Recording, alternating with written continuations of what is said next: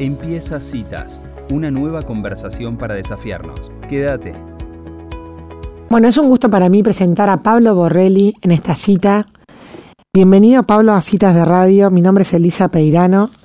Voy a contarle a la audiencia, Pablo, que estás, sos el, gerente general de OBIS 21, este hub del Saber Institute que está en la Argentina, que se ha empezado a escuchar cada vez más este trabajo que hacen ustedes sobre el tema de la ganadería regenerativa. Es una empresa B que se dedica a esto y la verdad que es un desafío y es, es algo muy positivo para nosotros poder darle voz a, este tema en el programa. ¿Cómo estás, Pablo? ¿Qué tal? Bueno, muy bien, muchísimas gracias eh, por interesarse en estos temas, Elisa. Así que, bueno, contento de, de poder contar un poco de qué se trata lo que estamos haciendo. Nosotros habíamos hablado en otra oportunidad con Maximiliano Maurin, que estuvo muy buena la entrevista, nos contó quién era Seibor y nos contó un poco las bases, digamos, de lo que ustedes hacían. Pero nada de seguir profundizando en este tema, Pablo, eh, es que volvimos a, insistir, digamos, en, a llamarte, sobre todo en, cierto escepticismo que se nota entre los productores ganaderos eh, con respecto al tiempo que hay que esperar para ver los resultados en, la, en sus ganaderías o en sus suelos, ¿no? Pero para poner un poco de marco a la conversación, lo que ustedes abogan o lo que han descubierto es que una pastura con ganadería, o sea, con la pisada del animal, tienen posibilidades de generar más materia seca que una pastura que no tiene animales. ¿Es esa, ¿es esa la tesis? Sí, digamos, la, tesis se basa en entender la biología, digamos, entender la ecología y, y, entender que los, los, los herbívoros son una pieza fundamental para el funcionamiento de los pastizales de cualquier lugar del mundo, digamos, tanto los áridos como los, los más húmedos. Digamos, los, los, los herbívoros cierran el, lo que llamaríamos el ciclo del carbono, permiten eliminar el, o sea, sacar el material viejo para que tengamos chance de que crezca algo nuevo. Entonces, este, sin herbívoros, los, los pastizales tienden a degradarse. Es decir, en lugares húmedos probablemente va, viren hacia bosque, el lugar se llene de leñosas y tarde o temprano termina siendo un bosque, y en los lugares áridos la, la, eliminación del pastoreo conduce en el largo plazo a más desierto, digamos, se pone peor. Claro. Y esto lo hemos podido comprobar en la Patagonia, en distintos lugares, con lo cual esto de que los herbívoros son necesarios para que, que una pastura o que un suelo esté saludable, está completamente demostrado, lo que sí los herbívoros tienen que ser manejados de una manera en que permita que ese sistema funcione más o menos como está diseñado. Y entonces no, no cualquier manejo ganadero necesariamente va a ser bueno para el ambiente. De hecho, los mayores desiertos que hay en el planeta se originaron por mal manejo del pastoreo. Con lo cual es casi obvio que no es que simplemente por poner animales arriba de un lugar, este lugar va a mejorar. Claro. Cuando decís herbívoros, Pablo, ¿te refieres no solamente a vacas, sino a, ovinos también, o sea, a otro tipo de, herbívoros? No, cualquier herbívoro, porque originalmente los pastizales evolucionaron con, con millones de, herbívoros eh, prehistóricos, digamos, que ya no existen más. Esos fueron, digamos, los, en los 100 años o 200 o 300 años de ganadería que tenemos, por ejemplo, aquí en Sudamérica, son un pestañazo en la vida de estos pastizales, digamos, no significan absolutamente nada. Ellos coevolucionaron con millones de herbívoros y predadores en un, en un entorno natural y había el 80% de las especies de herbívoros tan extintos. Mm. Y hoy lo único que tenemos para manejar nuestros pastizales como están diseñados son nuestros herbívoros domésticos. O sea, estoy hablando de vacas, de ovejas, de cabras, de gallinas, digamos, de cualquier cosa que coma pasto. ¿De caballos? También, por supuesto, sí. Estamos encontrando, estamos encontrando una, nueva función, una nueva función agroecológica a los caballos que es fundamental esta nota. Sí, sí, sí, claro. Los caballos hacen un muy buen trabajo para, para descargar la bomba de carbono, digamos, para, para bajar pasturas que se han ido muy altas. es decir, este, son muy buenos. Es interesante esto que decís, Pablo, de, de, que cierran un ciclo y es una, una cosa holística conceptualizada desde un paradigma de, completitud, ¿no? Em, cuando decís que cierran el ciclo de carbono, para que la gente que escucha y no está familiarizada con esto, digamos, hay algo que se llama, digamos, los, digamos, los, los, no sé la palabra, pero son como los, los residuos positivos de carbono que uno debería cultivar para poder quedar en neutralidad de carbono con respecto a la producción, eh, que esto es algo que la ganadería genera, ¿no? Claro, es decir, la, hoy tenemos un problema de que hay un exceso de carbono en el aire, digamos, a causa de, de, nuestra forma de vida, nuestra economía, que está basada en combustibles fósiles, digamos, todo lo que quemamos, y también por la mala praxis de la, de la agricultura, la ganadería, que también tiene una huella, una huella enorme de carbono. Así que la, la, agricultura y la, y la ganadería convencionales emiten más carbono que el que secuestran, con lo cual cada, digamos, sus productos tienen una huella positiva de carbono, significa que por cada kilo de carne o cada kilo de grano que producimos hay una X cantidad de kilos de carbono que fueron a parar al aire a agravar el problema de cambio climático. Claro. Ahora, cuando los pastizales son manejados con un criterio diferente, esto es, sistemas ganaderos de muy bajo nivel de insumos que permiten armar un, ritmo de pastoreo y descanso adecuado, esto es, comer, comer con los herbívoros, reciclar toda esa materia que está acumulada, pero después darle un tiempo suficientemente largo para que esas plantas puedan recuperarse. Bueno, eso le llamamos la bomba de carbono. Los pastizales bien manejados son bombas de carbono que mm. van acumulando materia orgánica, materia orgánica, y, este, y esa materia orgánica de dónde viene? Bueno, viene del aire. Es decir, este, el carbono viene del aire, se captura a través de las hojas verdes, de los pastos, de la, de la leguminosa, de la, hasta de las malezas, y ese carbono se mueve desde las hojas al suelo y se va acumulando en forma de humus, digamos, de moléculas bastante estables que van a permanecer allí mucho tiempo si hacemos las cosas bien. Así que hacer andar bien la bomba de carbono no solamente representa para el productor una oportunidad de tener un negocio ganadero más rentable, sino que también le presta un servicio ambiental al planeta entero, que es sacar carbono del aire y guardarlo seguro en la tierra. Y eso es lo que estamos necesitando desesperadamente que los productores se pongan a hacer. Y lo que estamos visualizando es que el mundo les va a pagar por hacer eso, es decir, no lo van a hacer gratis. Claro. Claro, y además, además Pablo, la, demonización de las vacas también que ha habido con respecto a que la ganadería contamina o que no comas carne porque así, o sea, es es otro para es otro mensaje este, es al revés.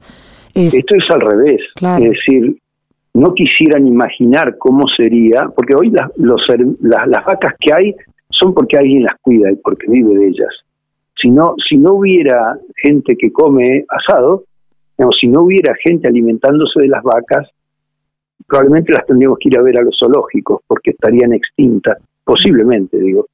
Este, eh, no quisieran saber cómo es este planeta sin vacas. Los desiertos serían solo manchas grises y, eh, y con la agricultura que hacemos ahora convencional, eh, no solamente, o sea, para poder hacer un kilo de, de harina de soja, para hacer un tofu o para hacer una hamburguesa falsa, hay que eliminar un ecosistema completo. O sea, la discusión de las vacas suena ridícula. Yo la carne de vaca la puedo producir en armonía con el ecosistema completo, con su biología de suelo, con la fauna, con las aves, con los insectos. La agricultura que hacemos hoy se carga el ecosistema completo, la diversidad. Un sistema estable y diverso es reemplazado por un monocultivo de una especie y rociado con todos los químicos que se nos ocurran. Entonces, nadie, no, la verdad que nadie que conozca de esto puede plantear que esa es una solución a los problemas del planeta, digamos, eso realmente es un, un debate que requiere mucho más información, porque con ese nivel de información muy sesgada, muy, muy sesgada, estamos llegando a conclusiones muy erróneas, como por ejemplo creer que el mundo se va a salvar comiendo hamburguesas de soja este, en, en lugar de comer hamburguesas de carne regenerativa. Una hamburguesa de soja tiene una huella de carbono de 4 kilos de dióxido de carbono emitido por cada kilo de carne. La, la, carne regenerativa producida en sistemas manejados de la manera que nosotros proponemos es exactamente al revés. Por cada kilo de hamburguesa de, de proteína que comemos, estamos secuestrando 3 kilos o 4 kilos de, dióxido de carbono.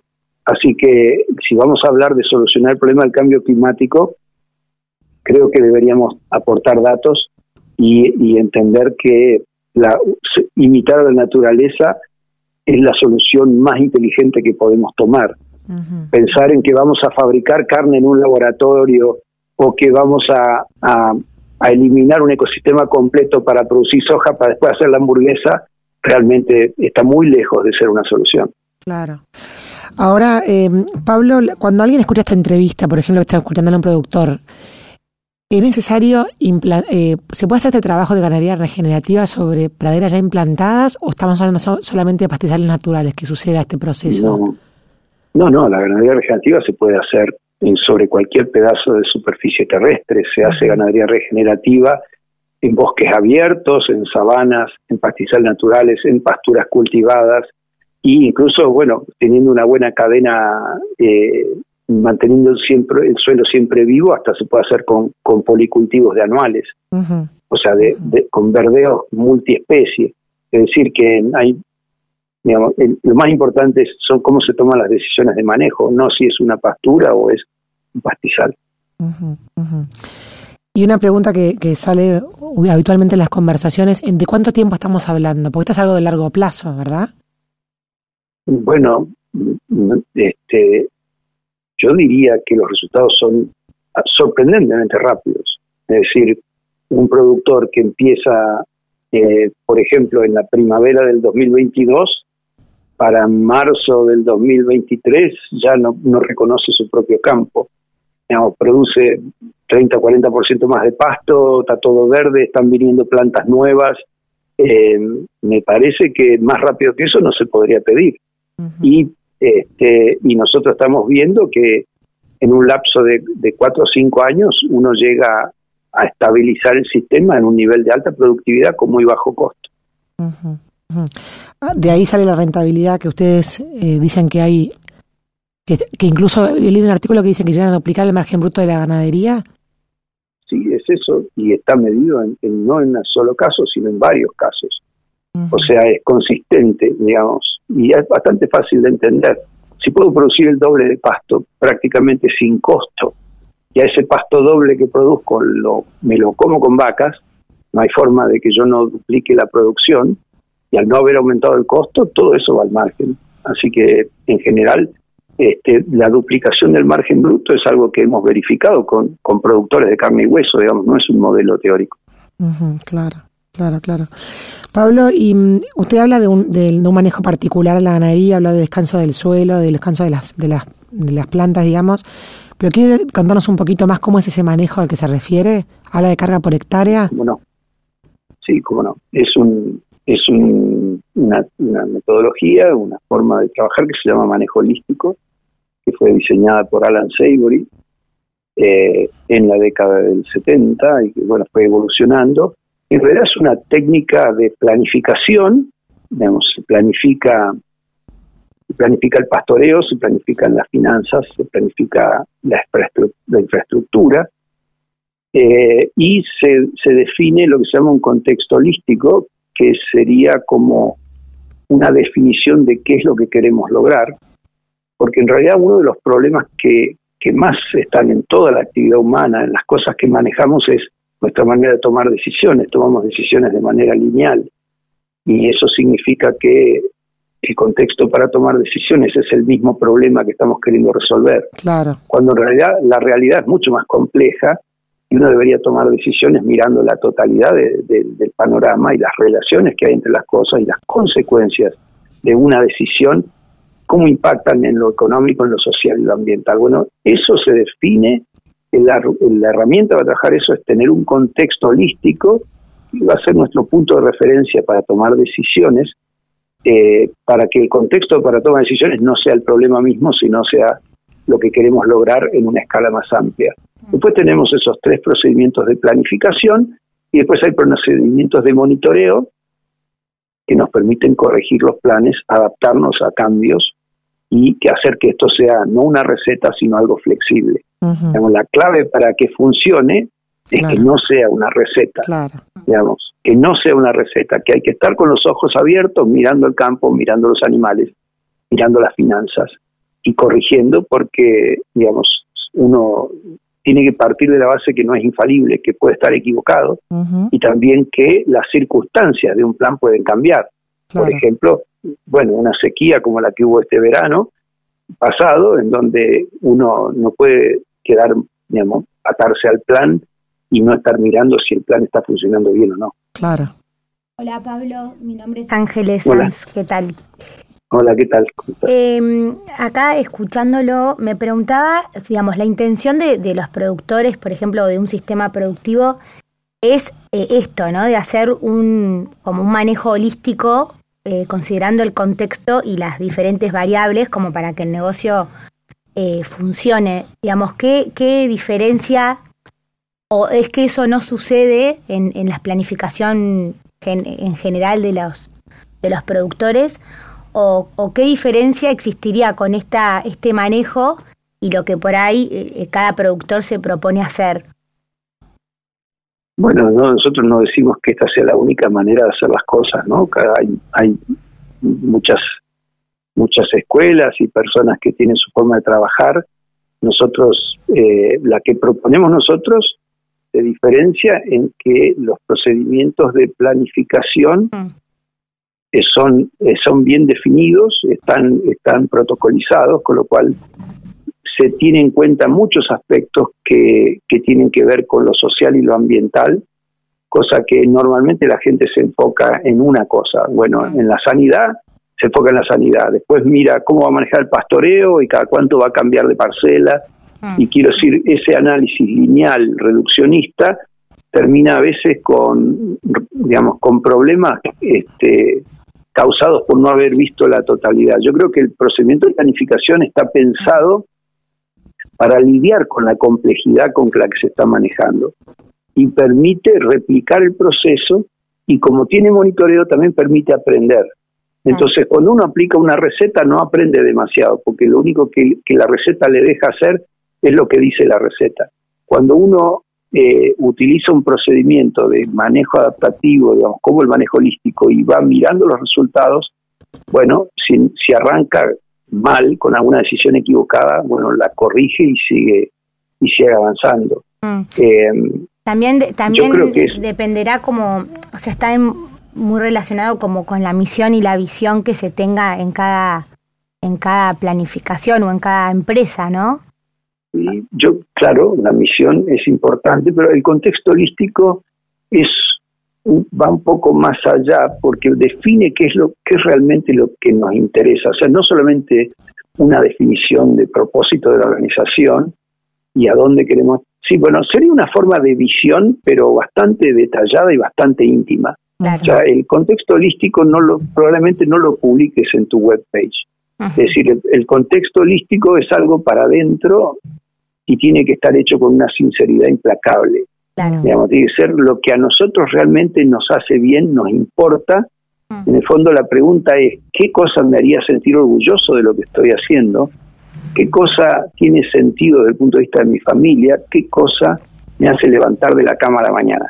Mm. Y que me hace disfrutar de, de la vida rural y del trabajo que tengo. Entonces, eso es lo que hay que poner en claro y cómo queremos que sean las relaciones dentro de este predio y las relaciones con la comunidad y esa definición de cómo queremos que sean las relaciones de alguna manera comienza a actuar como un, como un punto en el GPS, digamos, le puse un destino en el GPS y este, empiezo a tomar decisiones que me llevan en ese sentido. A veces algunas cosas son muy ambiciosas, llevan más tiempo y otras son prácticamente inmediatas una vez que uno se da cuenta de lo que quiere. Qué interesante, Pablo. Bueno, la verdad que nos, nos, nos ha desasnado un montón sobre el tema. Quedemos en conversación abierta porque creo que es algo que, que es importante comunicarlo correctamente por esta especie como de batalla cultural que se está dando en estos ámbitos. El tema del carbono está sonando cada vez más, es importante para el medio ambiente y creo que es fundamental este rol que los herbívoros tienen que cumplir y los productores agropecuarios conocer estos temas para, para justamente poder dar, la, digamos, el, la solución que está buscando el mundo, ¿no? Lo ideal es encontrar una manera en que lo que hacemos para ganarnos la vida mm. sea bueno también para el mundo y para las personas. Entonces, este, esos son los negocios de triple impacto Mm. o la nueva economía, como quieras llamar, o el, el movimiento de empresas B. Pero bueno, todo eso requiere una visión holística, digamos, para poder Perfecto. compatibilizar lo social, lo ambiental y lo económico y no no verlo como carriles separados, ¿no? Totalmente. Sino como la mejor manera de ganar dinero es desarrollando a las personas y aumentando el capital biológico. No hay otra forma mejor que Exactamente. Muchísimas gracias, Pablo Borrelli, por estos minutos en citas. No, gracias a ustedes. Hasta luego. Adiós. Bueno, y así pasaba tan interesante el gerente general de Obis 21 en citas contando sobre este cambio holístico de mentalidad y esta propuesta que trae la ganadería regenerativa. interrumpí mansamente, perdón. Pero vos sabés que, digo, la palabra holística en el plano agropecuario era algo que antes no eran dos palabras que, que se unían en el mismo párrafo, ¿no? Mm. Y ahora es como integral, holístico, eh, bueno, integrado, ¿no? Me, me- me da esa sensación, como de, de hacer un- una producción. Él habló de familia, habló de cómo te levantas a la mañana, habló de las vacas, habló de los herbívoros, habló de la, del negocio, eh, de las decisiones, de la visión, de la misión, digamos. Es, es como mucho más que, que un negocio, ¿no? La propuesta. Totalmente. Ahora, a mí me, me encantó la parte que él dice que, un, que una cosa lineal, de que uno encuentra un problema y como trata de solucionar el problema como si fuera el síntoma o una partecita y se pierde el conjunto del todo. No, y además es como sistema, es un sistema. Entonces vos tocas, arreglás esto y seguramente te impacta en la finanza o en otra cosa. O en el costo que a vos te, te- como trabajador te lleva el montar eso, ¿no? Y otra cosa que me encantó es como la receta, que cuando, que esto no es receta, sino que entiendo yo que, que necesita como mucha más creatividad en, en lo que se hace, porque vos, eh, la receta te dice 200 gramos de azúcar, le pones 500 y se te arruina la receta, ¿no? Es como, en cambio en esto no es que te dan un paso a paso de lo que tenés que, lo que yo siempre pido en otras notas, ¿no? El paso a paso de lo que tenés que hacer, sino que es según tu circunstancia, viste que él decía es algo muy íntimo y detallado de lo que a vos te conviene. Y además es un, hacer. proced- un procedimiento de manejo adaptativo, como diciendo hay que estar haciendo justo Fallo todo el y error, tiempo. Sí. totalmente. O sea, que exige una flexibilidad. Y requiere una humildad de, de mirar, de darte cuenta que te equivocaste. Totalmente, sí. Muy interesante.